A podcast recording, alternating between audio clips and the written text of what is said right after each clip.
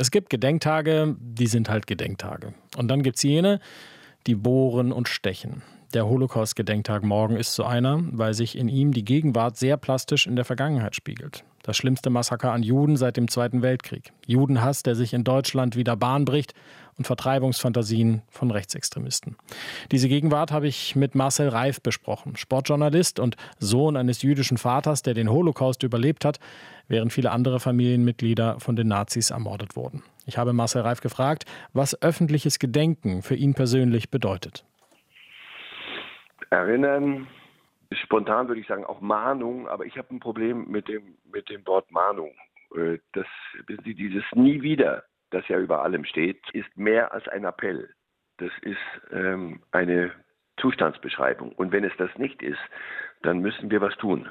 Das heißt, alles, was Sie vorhin gesagt haben, was sich wieder Bahn bricht und was wieder auf deutschen Straßen zu hören, zu sehen ist, das alles hat mit nie wieder nichts zu tun, sondern das ist ja, hey, schon wieder. Insofern ist so ein Tag, spätestens so ein Tag, wieder dazu da, dass auch die schweigende Mehrheit, und an die glaube ich, und zwar die Guten, die, die aber sagen, na ja, komm, es sind doch nur ein paar Verrückte. Nein, da geht es darum, sofort einen Anker zu werfen.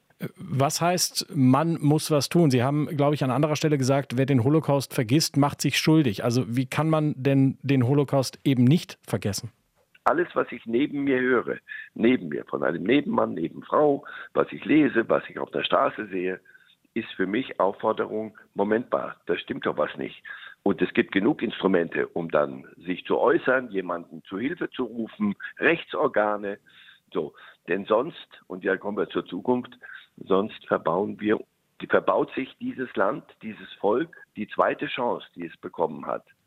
Sie haben eine Verbindung nach Israel, auch Verwandte dort. Wie erleben Sie die Ereignisse und Diskussionen, die das Massaker vom 7. Oktober in Israel in Deutschland hervorgebracht hat? Ich habe Sachen auf deutschen Straßen gesehen und gehört, die haben mich entsetzt, weil da war aus der Israel-Kritik über ihre Reaktion, über den Krieg im Gazastreifen, den sie alternativlos aus meiner Sicht führen müssen, weil es muss, die Hamas darf es nie wieder geben. Aber ob das, ob das gelingt, werden wir sehen. Ähm, da habe ich ähm, Judenhass, äh, Antisemitismus gehört. Und das auf deutschen Straßen hat mich entsetzt. Aber was ich in den letzten Tagen und letzten Wochen auf deutschen Straßen gesehen habe, Reaktionen auf ähm, rechts, solche Rechtstendenzen, die wieder an ganz alte Zeiten erinnern, das macht mich hoffnungsvoll. Das gibt mir die Hoffnung, dass dieses Volk doch was gelernt hat aus seiner Vergangenheit. Ein jüdischer Freund von mir hat mir gesagt, es habe ihm Mut gemacht, dass eben nach der Veröffentlichung ähm, dieser Recherchen zum Treffen von Rechtsextremisten im vergangenen Jahr so viele Menschen in Deutschland äh, demonstriert hätten gegen rechts. Nach dem Hamas-Attentat am 7. Oktober habe es vielen Juden in Deutschland zu lange gedauert, bis die Öffentlichkeit Unterstützung gezeigt habe, sagt er. Wie sehen Sie das?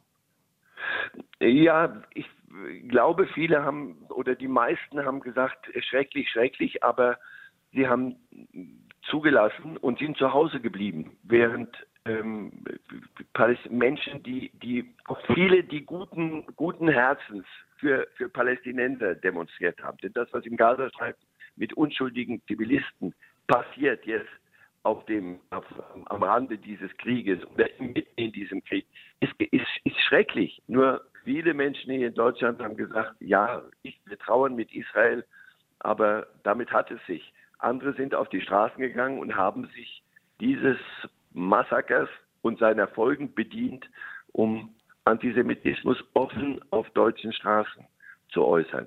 Und da hätte ich mir auch gewünscht, dass die Reaktion schneller kommt. Aber sie ist gekommen. Und das, was ich zuletzt jetzt spüre hier, ist eine Grundstimmung genau in die richtige Richtung. Was können diese Proteste, diese Demonstrationen, diese Zeichen der Zivilgesellschaft politisch bewirken, wenn sich professionelle Politikerinnen und Politiker schwer damit tun, verloren geglaubte Wählergruppen zurückzugewinnen? Das ist dann Tagespolitik, das ist dann Taktik, das ist dann politische Strategie und die, die wird es brauchen. Du musst dich mit der AfD, nicht 30 Prozent mögliche AfD-Wähler in diesem Lande sind, können nicht alle Neonazis sein, sondern da, da sind viele Dinge schiefgelaufen. Aber wir wollen ja nicht über Tagespolitik ähm, reden. Äh, die Menschen, die jetzt auf die Straße gehen und die den anderen, die zu Hause sind, äh, klar machen, ähm, dass da etwas passiert mit der AfD und, und ihrer Umgebung, nicht flächendeckend, aber im Großen und Ganzen, dass das ein, ein schrecklicher Irrweg ist, welches Gedankengut sich da mehr und mehr breit macht. Siehe diese, dieses Treffen in der Potsdamer Villa, das ist fürchterliches Gift. Und wenn sich dieses breit machen darf, dann ähm, könnte es sehr bald schlimm aussehen um Deutschland. In früheren Interviews haben Sie gesagt, Ihr Vater habe nie über die Nazi-Zeit gesprochen, über die Verfolgung durch die Nazis und auch nicht darüber, wie ihn der industrielle Berthold Beitz aus dem Zug ins KZ geholt hat und ihn von dem Tod bewahrt hat. Und Sie hätten auch nie gefragt. Sie wollten nicht das Sprachrohr Ihres Vaters sein. Warum ist es Ihnen ein Anliegen, auf der Gedenkveranstaltung im Bundestag anlässlich des Holocaust-Gedenktages kommende Woche zu sprechen? Ein Anliegen ist es mir geworden, weil ich gefragt wurde. Erst war ich sehr, sehr skeptisch und, und wollte nicht, weil wie gesagt, ich möchte nicht Sprachrohr meines Vaters sein, weil ich nichts erzählt zu erzählen habe. Ich war nicht dabei, ich habe es nicht erlebt, nicht überlebt und er wollte darüber nicht sprechen. Aber mir ist klar geworden, ich kann erklären, warum mein Vater nicht gesprochen hat und ich kann meinem Vater danken und ich kann für diesen Teil der zweiten Generation äh, sprechen, die genau solche Eltern, Verwandte hatten, die nicht sprechen wollten. Und mein Vater hat mir eine unfassbar entspannte, unbelastete, unbeschwerte Jugend mit Kindheit im Land der Täter ermöglicht. Das wollte er und das möchte ich ehren. Und ähm, am Ende hat er mir gesagt, und das habe ich erst im Nachhinein gemerkt, wie oft er es mir gesagt hat, sei ein Mensch. Ich finde, das ist ein wunderbares Vermächtnis. RBB 24 Inforadio vom Rundfunk Berlin-Brandenburg.